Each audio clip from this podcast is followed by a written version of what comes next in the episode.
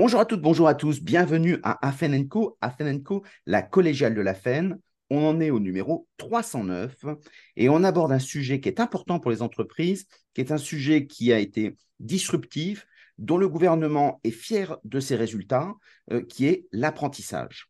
Et donc, on va pouvoir discuter, est-ce que finalement l'apprentissage, comme on nous le dit, ça marche bien? Pour les entreprises, pour les responsables de formation, est-ce que ça change quelque chose? Est-ce que c'est une opportunité? Ou finalement c'est une contrainte comme d'autres? Eh bien, tout ça, on va pouvoir le voir euh, avec Jean-Marc Willems, euh, qui est un expert émérite, donc reconnu par le, métier de la formation. Euh, bonjour Jean-Marc. Euh, Jean-Pierre. Euh, Jean-Pierre, pardon. pardon alors, bête comme chou. en plus, je connais bien, donc très bien. Excuse-moi, désolé, Jean-Pierre. J'étais parti sur une autre idée en même temps que je parlais, donc désolé. Donc, euh, il, doit, être très bien aussi, Jean-Marc. Hein, et, Jean-Marc doit être sûrement très bien. On le salue s'il nous écoute. Merci beaucoup. désolé. Jean-Pierre. bonjour, bonjour à tout le monde. Bien. Merci de ton invitation et de ton accueil. Voilà, donc, alors l'apprentissage, on en est où? Alors, l'apprentissage, on est euh, à euh, quatre ans euh, après la, réforme. On est sur un objectif fixé par le gouvernement qui, pour l'instant, est un objectif strictement quantitatif d'avoir chaque année un million d'apprentis nouveaux ce qui nous donne, parce qu'on a des contrats d'apprentissage qui durent entre six mois minimum et jusqu'à trois ans, donc on a un taux de conversion du flux qui est d'à peu près 1,2, 1,3 pour avoir le mmh. stock. Alors je mmh. parle des humains en flux en stock, hein, c'est pas, c'est pas, c'est pas terrible, mais enfin tout le monde comprendra. Et donc si on arrive à avoir un million d'apprentis nouveaux chaque année, ça veut dire qu'on aura un million deux à peu près 1 million 200 000 apprentis euh, chaque année entre les premières, les deuxièmes et les, euh, et les troisièmes années. Donc c'est un, objectif, euh, je rappelle qu'une classe d'âge, hein, c'est 705, à peu près 700 000 jeunes sur une année, donc ça fait presque deux classes d'âge complètes en apprentissage. Donc quantitativement, c'est très ambitieux. Et si l'on rappelle de, d'où on est parti, euh, en 2018, on était à 330 000. Donc, euh, on a déjà mmh. euh, aujourd'hui multiplié quasiment par 3, puisque là, on va, en 2023, on va être un peu plus de 900 000 apprentis, pas tout à fait à l'objectif encore d'un million de contrats nouveaux. En stock, on y sera, mais en, flux, pas tout à fait. Donc, quantitativement, euh, la croissance de l'apprentissage, et, alors après on peut discuter sur d'autres sujets, mais la croissance de l'apprentissage, euh, c'est effectivement un succès euh, qui a eu des tas d'effets. Hein. Le taux de mm. chômage des jeunes est, descendu de, 5 points, le taux d'embauche post-études a augmenté puisque l'apprentissage a des taux d'insertion qui sont meilleurs que la formation initiale alors ça s'érode un peu quand on mm-hmm. monte dans les niveaux, c'est beaucoup plus fort sur les premiers niveaux, mais donc du coup, on a un, volume qui est presque au niveau visé, on a des bons résultats en termes d'accès à la certification, donc de diplôme, et en termes d'insertion derrière. Donc pour l'instant, euh, c'est quelque chose qui va se maintenir et qui va peut-être d'autant plus se maintenir que euh, ça t'aura pas échappé. On est sur une petite stagnation en matière de baisse du chômage.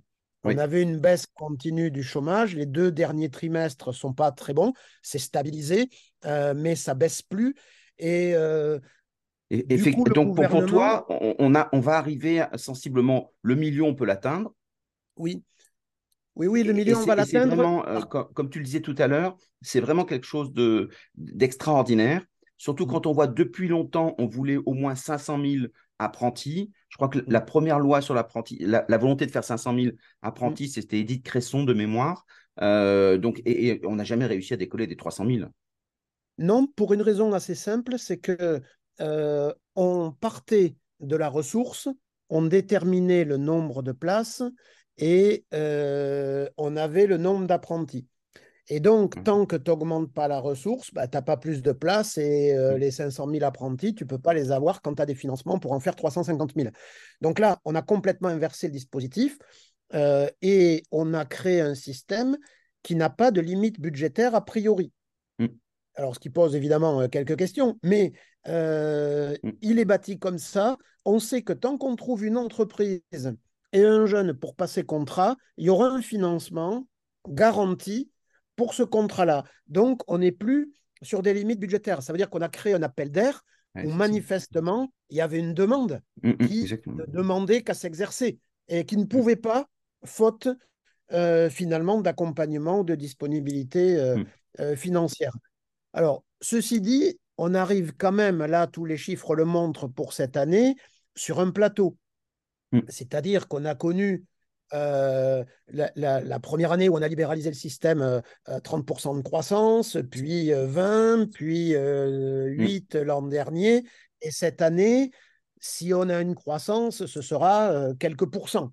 Donc on sent bien que on arrive sur un plateau. Alors malgré tout, il y a encore des marges de manœuvre et la possibilité d'arriver au million, voire de le dépasser. Après, ce sera une question financière parce que on a encore pas mal de secteurs qui n'avaient pas de tradition d'apprentissage, qui l'ont découvert, qui l'expérimentent, mais euh, qui n'ont sans doute pas encore pris la mesure de ce qu'ils pouvaient faire avec. Du, style comme secteur? Alors, tous les secteurs, notamment, qui n'avaient pas de taxe d'apprentissage et qui, du coup, n'avaient pas créé leur mmh. filière d'apprentissage. Le champ de l'économie sociale, en premier lieu. Dans l'économie sociale, on a des taux d'apprentissage qui sont encore très faibles euh, aujourd'hui. Mm. Un petit peu ou certaines professions libérales qui, euh, pareil, n'avaient pas de taxes et donc n'avaient pas les moyens de financer leur propre, euh, leur propre CFA. Et c'est un peu moins vrai pour le troisième secteur, qui est le secteur, euh, le secteur agricole, qui lui non plus n'a pas de, de, taxe d'apprentissage. Voilà. Donc, on a des marges de manœuvre dans ces, dans ces champs-là, et aussi sur certains métiers qui n'avaient pas de tradition non plus d'apprentissage, mm. puisque euh, en 2018, 70% des apprentis étaient concentrés sur l'artisanat, le BTP et l'hôtellerie-restauration. Mm. Alors aujourd'hui, on est beaucoup plus tous azimuts, mais malgré tout, on a encore beaucoup d'entreprises et beaucoup de secteurs d'activité qui n'ont pas un recours massif. Donc il y a des marges de développement. Euh, qui permettraient d'aller au-delà, même si là, actuellement, on arrive quand même sur euh, un plateau dans le système actuel. Très, très bien. Euh, alors, qu'est-ce que tu dis aux gens qui, disent finalement l'apprentissage, c'était un système d'insertion parallèle, c'était fait pour les basses qualifications, et aujourd'hui, mmh. avec cette réforme, c'est plutôt les, hautes qualifications qu'on profite. Donc, ça ouvre un chantier, mais c'est plutôt pour ceux qui étaient déjà quasiment formés. Ouais, alors je leur dis deux choses. D'abord, euh, l'apprentissage est inscrit dans nos textes comme une voie éducative, et il n'est dit nulle part que c'est une voie qui prioritairement doit s'intéresser au premier niveau euh, de qualification. Ça, c'est l'histoire. C'est comme ça que ça s'est passé pendant des années. Euh, c'était vrai avant 86, 86, euh, loi Seguin qui permet de faire de l'apprentissage dans le supérieur, alors qu'avant on était limité d'abord au CAP, puis au niveau bac, etc. et, donc, juridiquement, c'est faux. Hein, l'affirmation, l'apprentissage, c'est destiné au premier niveau et c'est pas pour les autres, juridiquement, c'est faux. Bon, ça, c'est une première chose.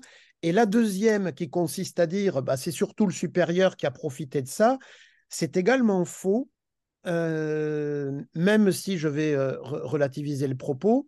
Alors, c'est faux parce qu'on montre très souvent, les gens qui disent ça montrent des chiffres en pourcentage et disent Ah, bah oui, on a progressé de 10 ou 20% sur les niveaux 3, donc les niveaux CAP, et on a progressé de 500% euh, dans le. Oui, mais quand tu pars d'une base qui est élevée ou quand tu pars d'une base faible, en pourcentage, évidemment, ça donne des chiffres. Mmh, mmh. il faut comparer en volume.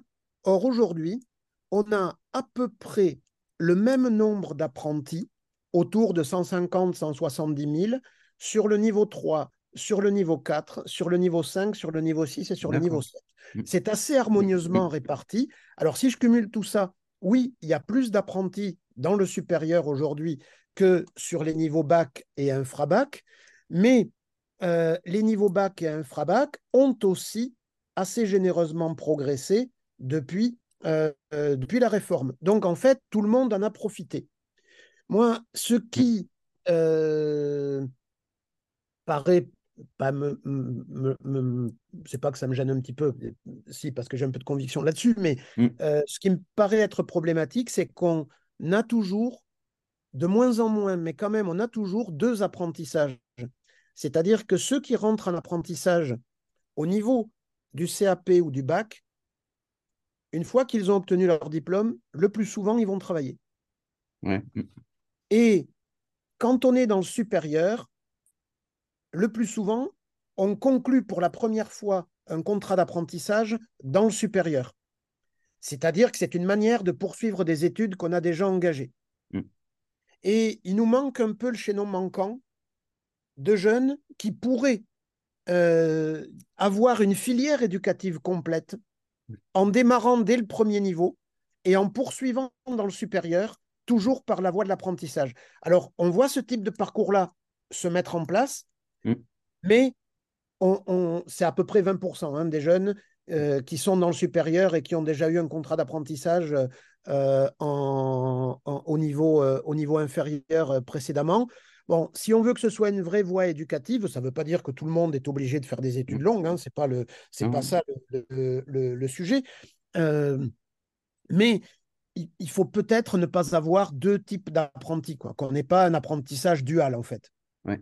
Et donc, est-ce que tu dirais, comme certains, que finalement, aujourd'hui, le fait d'avoir ouvert à des apprentissages supérieurs, avec des niveaux importants, ça a permis de sortir un peu de l'apprenti euh, bas de gamme, sans que ce soit péjoratif, mais qui était souvent la voie de garage, en disant même si les grands le font, finalement, c'est, ça permet de revaloriser la filière, ou pas du tout? Tu as, tu as raison, ça a considérablement changé l'image de l'apprentissage, alors auprès de tout le monde, hein. Mmh. auprès des entreprises, mais c'était peut-être elles qui étaient déjà les plus convaincues, mmh. auprès des jeunes surtout, auprès des familles, auprès des parents, la représentation mmh. euh, de l'apprentissage n'est plus du tout euh, ce qu'elle était. Donc ça, c'est un très bon point parce que les changements culturels, ils sont toujours euh, plus compliqués. C'est facile de faire un texte et de changer la loi. C'est pas facile de faire évoluer les représentations.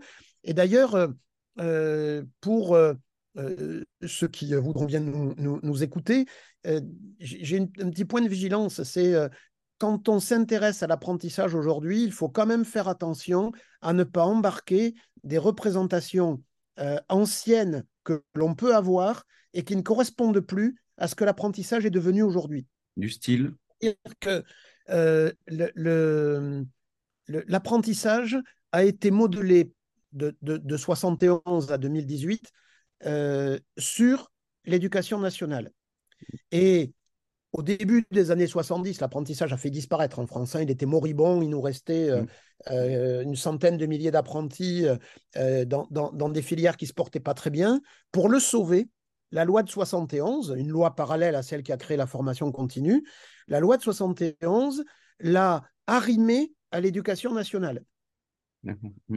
Mmh. Et c'est pour ça qu'on avait les mêmes obligations pour les CFA. Euh, les profs étaient euh, validés par l'éducation nationale, les directeurs devaient euh, remplir les mêmes conditions que des dirigeants d'établissement, l'inspection de l'apprentissage était faite par l'éducation nationale. C'est de là où est venue la lourdeur de l'apprentissage?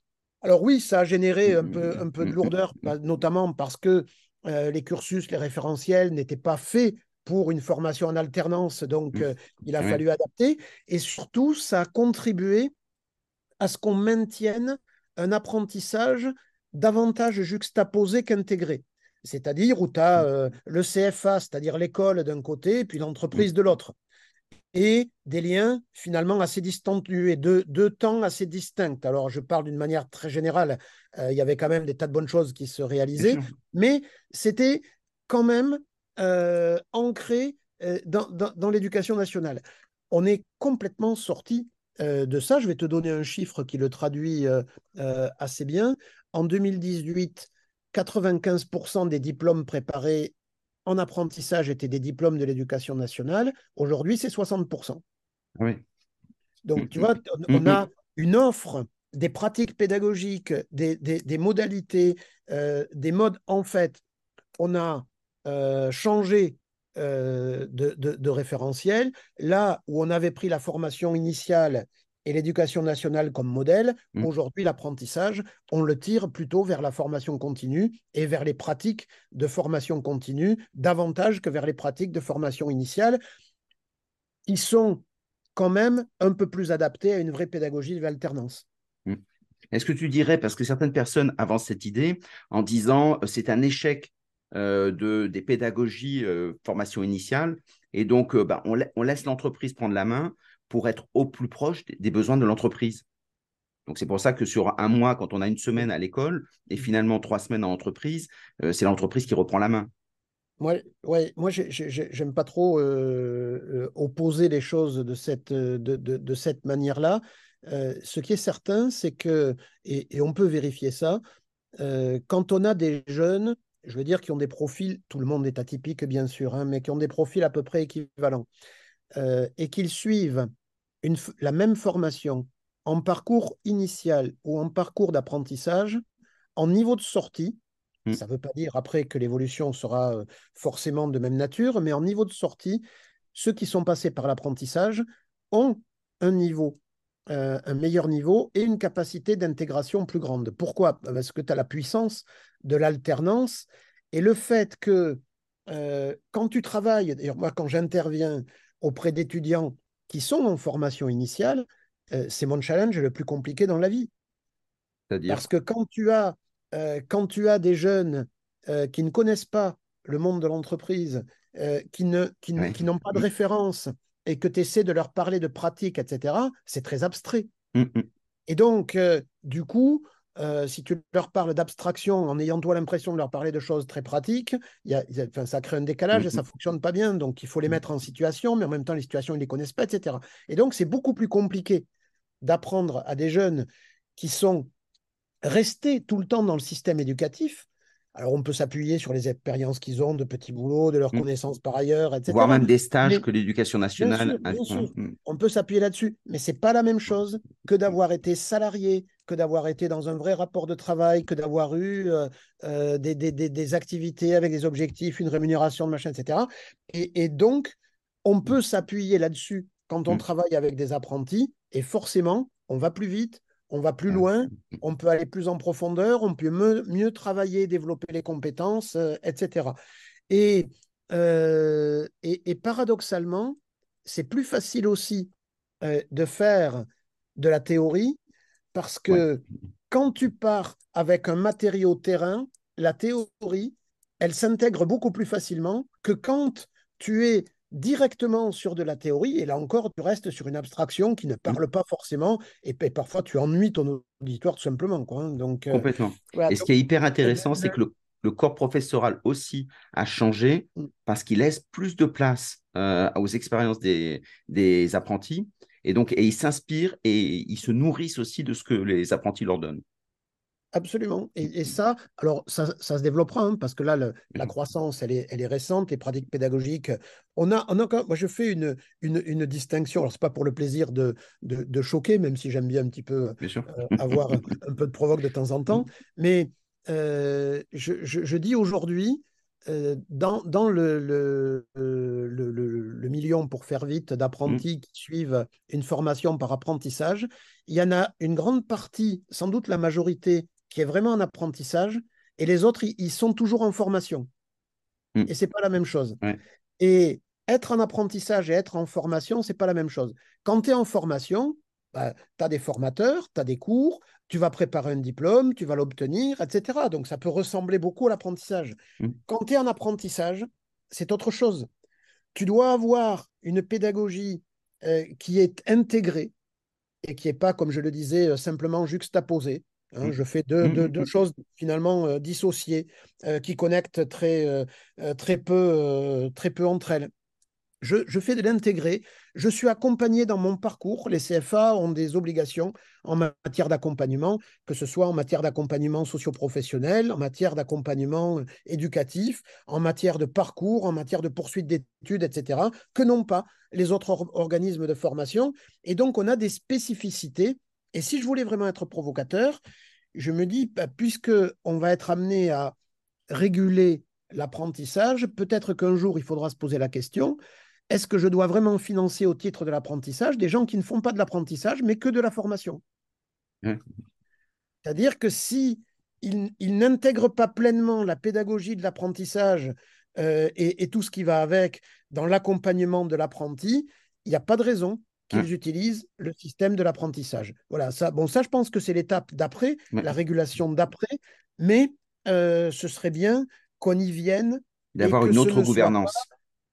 exactement, que ce ne soit pas une, une, une simple. C'est pas une voie de formation comme une autre. C'est ça qui est important. Euh, ce n'est pas une voie de formation comme une autre et je pense qu'il faut en préserver les spécificités dans cette pédagogie de l'alternance qui n'est pas toujours totalement mise en œuvre. Ça, il faut bien le reconnaître. Et, c'est un lieu de créativité qui donne de très très belles choses avec de la pédagogie, enfin plein de choses hyper intéressantes qui sont à construire. Donc c'est un lieu de vie. Euh, une autre remarque que certains font, euh, et ça nous permettra de clôturer cette première partie, euh, c'est le fait de dire que finalement le rapport Coquet, de Bruno Coquet, de l'OFCE, disait que finalement, d'abord, ça, coûte un fric de dingue, c'est 20 milliards, mais surtout, mm. Euh, que les motifs, c'était surtout des gens qui voulaient profiter euh, de, la prime euh, qui est donnée aux apprentis. Et donc l'idée de se dire qu'à un moment, ça coûte cher, est-ce que mm. socialement, si on réduit les primes, finalement, on ne réduira mm. pas d'autant l'apprentissage? Alors, il y a deux réponses à ça. Bruno Coquet, il fait une démonstration, effectivement, dans l'étude qu'il a publiée, essayant de montrer quelle est la part de l'effet d'aubaine de la prime.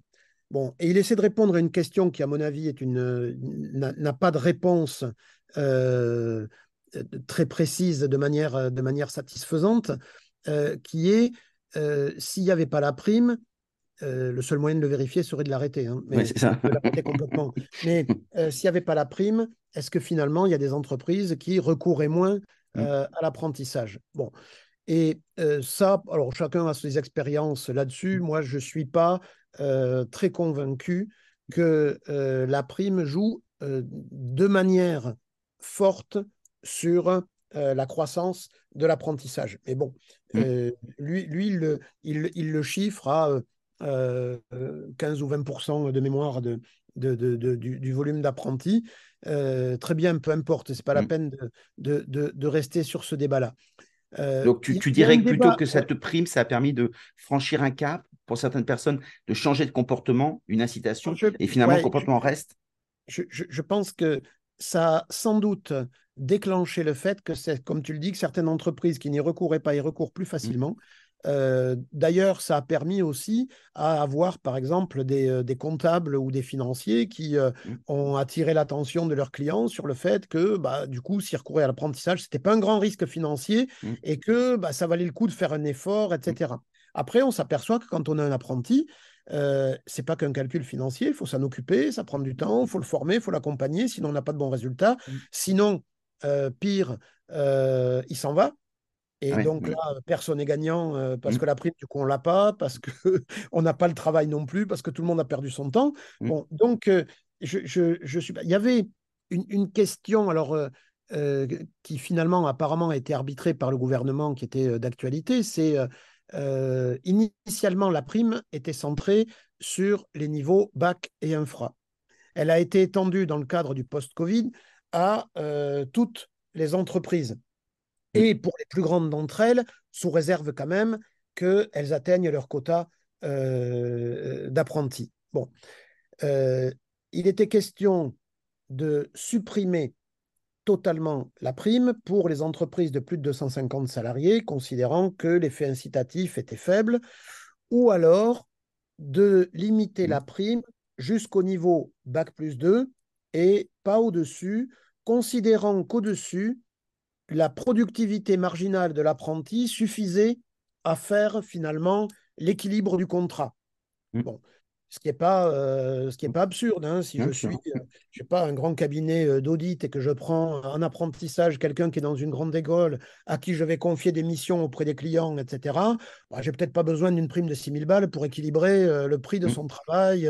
voilà. Et puis les entreprises, elles ont d'autres enjeux, il me semble, euh, en termes de recrutement, en termes de fidélisation, en termes de, marque employeur, elles ont d'autres enjeux que euh, simplement les 6 000 euros euh, de, la prime.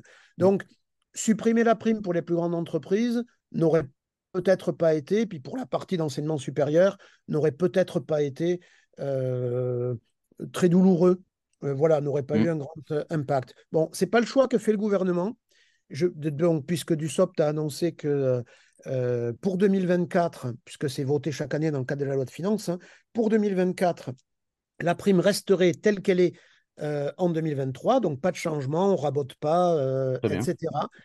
Moi, je trouve que c'est un peu dommage parce que comme Bercy met quand même une pression forte sur, les, sur, les, économies, je, crains que ce qu'on n'a pas économisé sur la prime, on recherche à l'économiser sur les CFA et sur le financement mmh. des cursus. Et là, il faut faire attention parce que les CFA, c'est quand même les premiers promoteurs de l'apprentissage. C'est quand même eux qui vont mmh. chercher les jeunes, c'est quand même eux aussi qui vont chercher etc. Donc, euh, ces promotions d'apprentissage, ils ont beaucoup œuvré pour, le, le, pour, leur propre activité, mais aussi pour le succès euh, euh, du, dispositif. Et il faut faire attention à ce que, en, en, faisant des économies sur le, financement des cursus, on ne remette pas en cause la spécificité de ce que j'indiquais tout à l'heure de la pédagogie de l'apprentissage qui demande quand même un peu de moyens. Mm. Ma crainte est qu'on n'ait pas les économies au bon endroit, en fait. Oui, exactement. De penser tout l'écosystème de façon à ce que ce soit un système qui soit gagnant. Euh, mm. Est-ce que finalement, puisqu'on voit qu'il y a une montée en puissance de l'apprentissage, et, si on met en parallèle, on s'aperçoit qu'avec les indicateurs, euh, les entrées dans, le monde du travail sont de moins en moins, les indicateurs PISA, mais ça, Teams, etc. Il y a une mm. déqualification euh, des nouveaux entrants est-ce que finalement, l'apprentissage, ça peut être une solution euh, ou sinon c'est comme, comme les autres? Non, non, ça, le, un des avantages de, l'apprentissage, c'est sa plasticité. Et moi, je me méfie beaucoup des gens qui commencent en disant l'apprentissage, c'est fait pour. En fait, aujourd'hui, c'est très largement multi-usage. Euh, c'est-à-dire que avec le dispositif d'apprentissage, je peux à la fois amener vers la qualification et vers l'emploi des gens qui en sont très éloignés, parce que c'est adapté à ça, et notamment l'alternance permet de, de, faire ça. Je peux aussi poursuivre des études dans différents domaines. Mm. Euh, je peux aussi inciter des entreprises, parce qu'il y a quand même une question de, de, de coût de main-d'œuvre, à, à, créer des emplois qu'elles n'auraient pas forcément créés sous une forme plus classique. Mm. Euh, je peux aussi, puisqu'il y a des entreprises qui y recourent pour cette raison-là, euh, renforcer mon image auprès des jeunes et me créer des viviers également euh, auprès des jeunes. Bref, euh, si je parle à ton, à ton public, aux responsables notamment, je, je, dirais, regardez bien, parce que l'apprentissage, c'est un peu couteau suisse. On peut avoir des politiques très différentes en matière, en utilisant ce dispositif-là, euh, c'est pas c'est pas mon otage quoi. Et mmh. donc euh, ça, peut vraiment répondre à, des objectifs, à des ambitions très très différentes. Alors très très bien, tu me fais la transition avec la deuxième partie euh, sur les responsables de formation. Bravo. Mmh. L'idée c'est de se dire, beaucoup de personnes disent l'apprentissage, c'est une mmh. façon d'apprendre à connaître les apprenants. et donc finalement de les sélectionner, de les fidéliser et finalement d'avoir des viviers, surtout sur des métiers en tension. Est-ce que tu dirais que c'est une pratique euh, intéressante de l'apprentissage pour, pour les entreprises? Oui, c'est certain que les tensions qu'on connaît dans tous les secteurs, moi je n'ai jamais connu mmh. ça euh, mmh. de, ma vie, de voir autant d'entreprises pour autant d'emplois aussi différents, sur mmh. des niveaux aussi différents, euh, me dire qu'elles ne savent plus où aller chercher les gens. Oui, exactement. Donc on a des situations qu'on on n'a pas connues et on voit, y compris dans des secteurs qui n'étaient pas habitués à voir leurs salariés euh, partir, mmh. euh, démissionner, qui avaient une certaine stabilité compte tenu de leurs conditions, compte tenu des niveaux aussi de rémunération, etc., mmh. et qui voient des gens partir et, qui ont du mal à mmh. les remplacer et qui surtout n'étaient pas du tout préparés à gérer des flux parce qu'on était plutôt sur des activités euh, très stabilisées. Et donc, beaucoup d'entreprises, alors plutôt les plus grandes effectivement, utilisent aujourd'hui l'apprentissage comme un outil davantage de recrutement, de vivier, euh, que de formation à proprement parler, c'est-à-dire que, y compris d'ailleurs, celles qui créent des CFA ou des écoles pour euh, former ces jeunes-là, c'est pas par goût immodéré pour former soi-même ou par euh, mmh. le souhait de former complètement à sa main, etc., etc. D'ailleurs, assez souvent, les CFA d'entreprise sont adossés à des partenaires qui sont des organismes de formation et qui et beaucoup d'entreprises considèrent qu'il faut laisser à chacun faire son métier euh, mmh. euh, et, donc euh, qu'il vaut mieux avoir un partenaire que de faire soi-même parce que la finalité elle est davantage dans effectivement les flux et les viviers et les viviers de jeunes. c'est effectivement, ça permet de donner un débouché euh, encore plus important puisque la personne peut rentrer et, garder une, capacité à se dire finalement, ce n'est pas ce qui m'intéresse, je préfère aller ailleurs. Donc, ça donne aussi pour, euh, pour l'apprenti quelque chose d'intéressant. Oui, moi, j'ai euh, là-dessus, c'est un débat que j'ai parfois avec les organisations syndicales. Le, parce qu'il y a deux catégories si d'entreprises. On a, on a mmh. des entreprises, et c'est assez traditionnel dans certains secteurs, où euh, chaque année, je recrute X apprentis et, mmh. je, et, chaque année, je recommence avec un nouvel apprenti. Donc, j'ai des emplois d'apprentissage mmh. permanents. Mmh, Ce que la loi permet parfaitement, puisque c'est un des contrats à durée déterminée sur lequel il n'y a pas de notion d'emploi permanent, on peut avoir en permanence. Et des gens qui me disent, ouais, c'est pas normal, c'est un détournement du système, on a une main-d'œuvre pas chère, euh, c'est des CDI qu'on ne fait pas, etc., etc. Bon, moi, je tempère un peu ça parce que euh, et, même, alors là, je vais refaire un petit peu de provoque, une entreprise qui prend chaque année des, des apprentis et qui chaque année renouvelle et reprend un quota d'apprentis, moi, je peux considérer que c'est une entreprise citoyenne. Pourquoi? Parce que mmh. chaque année, elle offre la possibilité à des jeunes d'avoir mmh. un travail, une expérience, une rémunération, un statut de salarié, des droits sociaux associés, une formation gratuite, un diplôme au bout et mmh. de meilleures chances d'insertion eh ben, je trouve que le panier de la mariée n'est pas, si, euh, n'est pas si mauvais.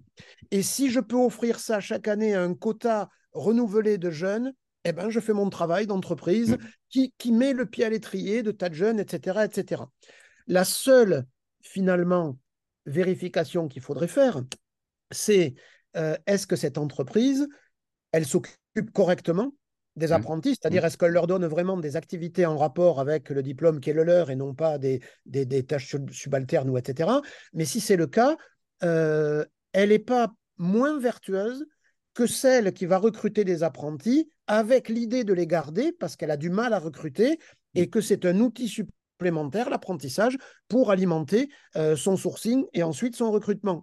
Et les deux politiques peuvent parfaitement coexister d'ailleurs au sein d'une même entreprise, et ces deux outils qui ont chacun complètement leur légitimité. Et moi, je, donc ces enquêtes qui disent ah ouais, mais là encore, euh, j'ai vu la, la le, le, CEREC qui faisait une étude en disant bah il y a que la moitié des jeunes qui restent dans la branche dans laquelle ils ont été euh, euh, formés en apprentissage. Bah, oui, euh, on, passe notre temps à expliquer aux jeunes qu'il va falloir qu'ils changent 20 fois d'entreprise au cours de leur vie. Et ensuite, si jamais ils le font, on leur dit bah non, c'est pas bien, tu devrais rester là où tu as été formé. Non, la métallurgie, par exemple, a complètement intégré qu'elle devait former en surnuméraire. C'est-à-dire qu'elle devait former plus d'apprentis que ce dont elle a besoin et qu'une part des apprentis qu'elle allait former, je ne sais pas, des électriciens par exemple, bah, allaient partir euh, dans les industries euh, euh, autres, par exemple dans le BTP, euh, mmh. etc., fait, dans des endroits où on a besoin d'électriciens, mais que c'est inévitable et que ça peut, on ne peut pas avoir des calculs d'apothicaire par rapport. Euh, et là, ce que je trouve très bien dans ce que tu dis, c'est tu dis c'est un côté militant, sociétal, où on fait œuvre de qualification de, des personnes. Donc c'est très très bien. Euh, une question technique, euh, on parle souvent des, des CFA qui sont inter, qui sont intra-entreprises, donc les entreprises qui se lancent dedans. C'est bien ou pas bien? Alors, Je ne vais pas le dire de. Moi, si tu veux, j'en ai accompagné beaucoup. Mmh. Mais j'ai aussi fait, parce que je commence par ça, euh, beaucoup de diagnostics euh, qui aboutissaient à la conclusion qu'il euh, ne fallait pas le faire. Mmh. Et, alors, qu'est-ce qui joue dans le fait de il faut le faire, c'est bien de le faire, mmh. ou alors il ne faut pas? Il y a, a, d'abord une question parce que on peut faire de très bons partenariats avec les CFA, ça peut être suffisant. Mmh, on n'est pas obligé de créer sa propre école, etc. Alors, si on le fait, d'abord, pourquoi on le fait? Moi, j'ai dû accompagner, je sais pas, peut-être une vingtaine de créations de CFA d'entreprises. Euh, Il y en a combien en France euh? on, doit être entre 130 et 150 CFA d'entreprises. C'est énorme. Hein. Euh, c'est pas mal, ouais. Mmh, mmh, D'autant mmh. que on a beaucoup de projets encore en cours. Parce que pour une entreprise, créer un CFA, ce n'est pas un projet que tu fais en, trois mois. Moi, le, plus rapide, avec des gens qui étaient super réactifs, etc., une, un groupe euh, toulousain, je le signale, mm, mm. d'assurance, qui a créé son CFA en six mois avec deux, deux, promos de BTS qui ont ouvert. Entre le moment où on a dit on y va et la rentrée, il s'est passé que six mois et, on avait mmh. deux promos. mais en général, c'est plutôt des projets sur un an, un an et demi pour, pour, les, pour les réaliser, pour les mettre en place. la raison qui a toujours motivé les projets, c'est principalement la difficulté à recruter. Mmh. C'est-à-dire que c'est le plus souvent des problématiques de recrutement. Moi, j'ai accompagné, par exemple, dans, le secteur des transports, où on n'arrive pas à recruter, sur mmh. des, activités de maintenance, où on a un mal fou à trouver euh, euh, des gens, dans le secteur du commerce, où on a un turnover euh, mmh. du diable, etc., etc. Et donc, c'est très souvent une question de recrutement qui est au départ et où les gens se disent avec un CFA, d'abord, je donne de la visibilité à ma marque employeur.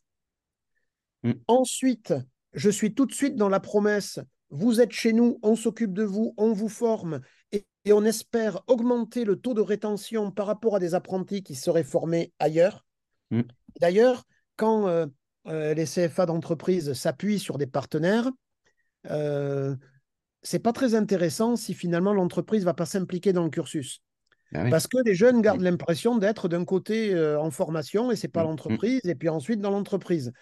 Euh, il, faut s'impliquer pour montrer qu'on s'occupe de manière à augmenter le taux de rétention en sortie et de garder euh, les jeunes quand on est dans cette logique de, recrutement. Et le sentiment que j'ai, mais peut-être que j'ai tort, c'est que les CFA s'ouvrent à justement faire venir et intégrer dans la pédagogie, dans plein de choses, les entreprises qui désirent s'impliquer. Est-ce que toi, tu l'as ressenti ça Ouais, je trouve que c'est un, des grands apports mmh. euh, de la réforme, mmh. c'est de ne pas avoir deux mondes qui vivent leur vie chacun de leur côté, mais de favoriser finalement euh, une meilleure collaboration entre d'un côté des structures d'enseignement ou de formation mmh.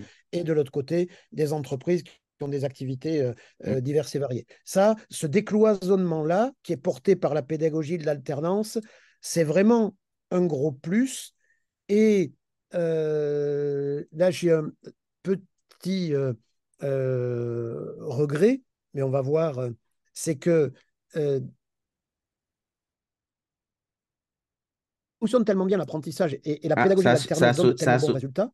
Ça a sauté un peu, donc tu avais un, énorme regret ou un petit regret. c'est que mmh. l'apprentissage fonctionne tellement bien et, et la pédagogie de l'alternance donne de tellement bons résultats que la ministre Carole Grandjean envisager de faire ce qu'elle appelait l'alternance tout au long de la vie. C'est-à-dire de dire, on a aujourd'hui des dispositifs de transition professionnelle, de reconversion qui ne fonctionnent pas en France ou pas bien, ou qui fonctionnent sur des volumes très faibles. Et donc, euh, arrêtons tout ça et faisons la même chose, un contrat en alternance, un peu différent de l'apprentissage, parce que c'est plus de la formation initiale, ça mmh, s'adresse mmh. à, des adultes en transition, mais qui va permettre de rentrer très vite dans l'entreprise, aux entreprises de former elles-mêmes ou de s'appuyer sur des partenaires, d'être accompagnées, une sorte de contrat pro simplifié, mmh. revisité et à l'équilibre revu. Bon, une belle euh, philosophie. Quoi. Mmh. Exactement, mais s'appuyant sur la pédagogie de l'alternance comme moteur de, euh, euh, des transitions. Alors, bon, ça, alors, euh, alors, le projet, le projet est, passionnant.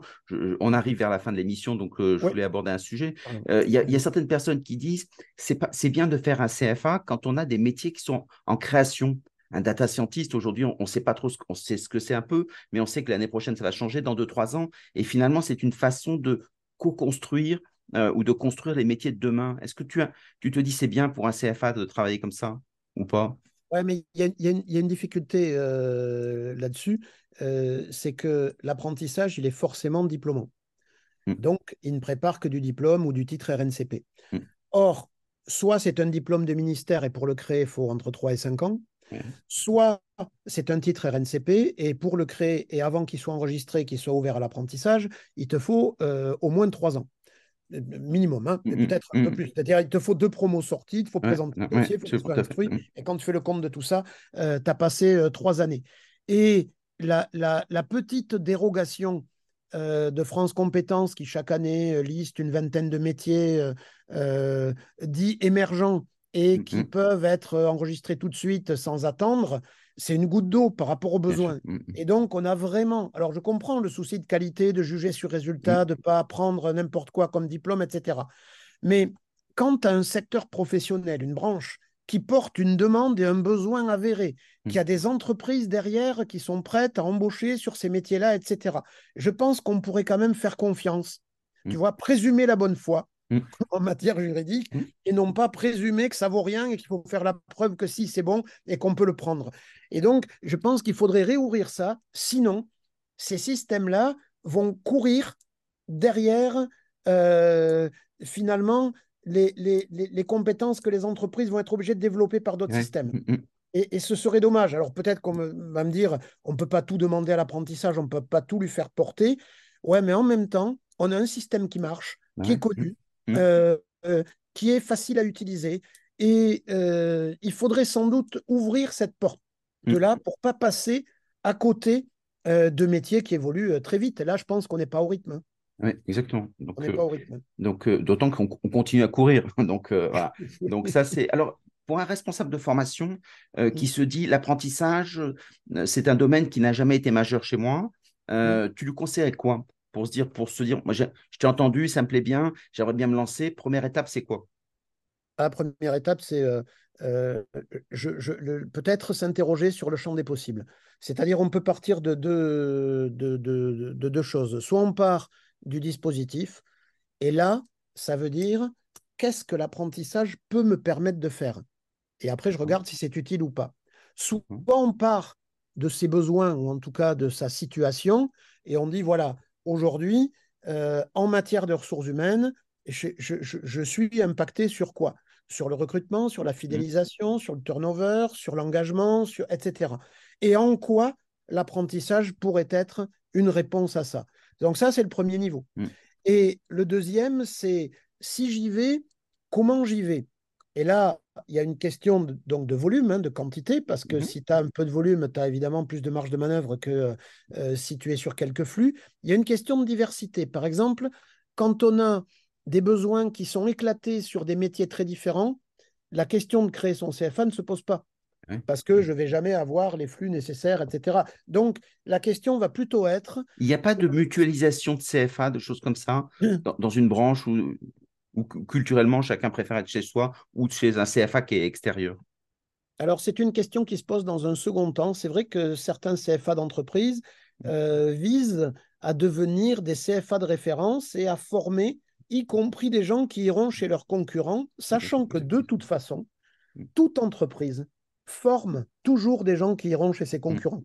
Et que donc, euh, là, là, je, je- je- je reviens sur les, les sujets de la maintenance. On a une Mm. telle pénurie sur la maintenance, euh, sur euh, notamment les, les véhicules, hein, Mm. euh, sur les poids lourds, sur les cars, sur les bus, sur les tramways, sur les trains, etc. On a une pénurie énorme.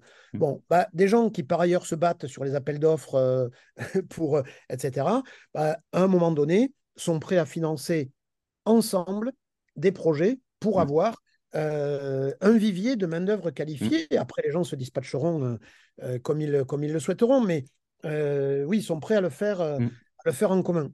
Mm. Donc, la, la deuxième étape, ce serait est-ce que c'est un projet que va porter l'entreprise ou alors est-ce qu'il faut que je trouve les bons partenaires? Et là, il faut être assez rigoureux. On a 3000 CFA aujourd'hui. Donc, dans le lot, on est à peu près sûr qu'il y a des gens qui vont pouvoir être des partenaires Mm. euh, complètement euh, performants avec lesquels on va pouvoir travailler. Il faut prendre un peu de temps pour bien les choisir. Et on n'est pas obligé de travailler avec le partenaire qui n'est pas très loin géographiquement de chez nous. Ouais, ça, c'est le réflexe. euh, Ouais, non. Euh, je rappelle aussi que l'apprentissage, il peut être fait de manière distancielle, qu'on n'est pas obligé de déplacer sans arrêt, qu'on a quand même aujourd'hui des moyens qui nous permettent de garantir des formations de qualité euh, sans déplacement physique systématique, ou alors qu'on peut, parce que l'alternance, elle est très souple. On peut organiser les périodes de regroupement à peu près comme on veut.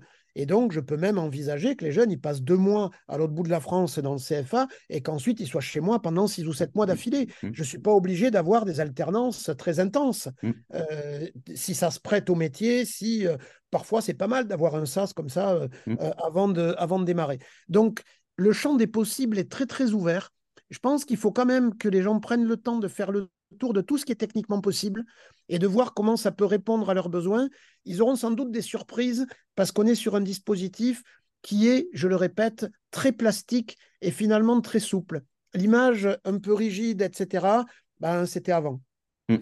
Très, très bien. Et j'aime beaucoup cette idée-là. Euh, finalement, ça nous permet de regarder nos pratiques en se disant, il y a peut-être une opportunité, qu'est-ce que je fais? Et finalement, ça nous permet de réinterroger tout ce qu'on faisait avant. Donc, c'est un vrai euh, processus de transformation de l'information par rapport aux besoins de chaque entreprise. Donc, merci beaucoup, Jean-Pierre. Euh, Avec plaisir. Merci à toi, Stéphane. C'était passionnant. Si on veut te joindre, comment est-ce qu'on fait? Si on veut en savoir plus, si on veut te poser des questions, est-ce que tu réponds oh, d'abord? le, oui, oui, oui, je, je, réponds. Je suis quand même euh, Un, prestataire responsable vis-à-vis de ses clients. En fait, moi, j'aime mes clients, tu vois. Euh, je, suis né dans un restaurant, j'ai appris euh, assez jeune la notion de service client. Et donc, voilà. et, je le confirme qu'il y a des fans puisque dans, dans l'association, des personnes ont dit il est vraiment formidable, il faut absolument qu'il vienne, il faut qu'on fasse des choses avec lui. Donc, je, je confirme. C'est bien gentil. Bon, le plus simple pour les gens qui ne me, qui me connaissent pas ou qui n'ont pas mes coordonnées, c'est de passer par LinkedIn. Je suis facile à trouver, je publie régulièrement et donc c'est un moyen de contact très facile. Si on veut voir ce que tu publies, on te lit où? Ouais, alors sur Newstank euh, pour euh, les abonnés, puisque je publie à peu près un article toutes les semaines euh, mmh. sur ce média en ligne spécialisé sur le management et la formation et les ressources humaines. je publie aussi un petit peu sur LinkedIn et puis après je participe quand même à pas mal de conférences ou d'événements publics. Donc c'est pas trop, et j'espère pas être trop envahissant, mais c'est pas trop compliqué de, d'arriver à mes productions. Et comme tu es varié, ça permet de choisir ce qu'on veut et ce qu'on aime. En tout cas, merci beaucoup, Jean-Pierre Willems, euh, un homme passionnant et passionné et qui parle entre autres d'apprentissage, comme vous avez pu le voir. Donc, euh, merci beaucoup à tous. À très bientôt. Bye bye. Merci. Au revoir.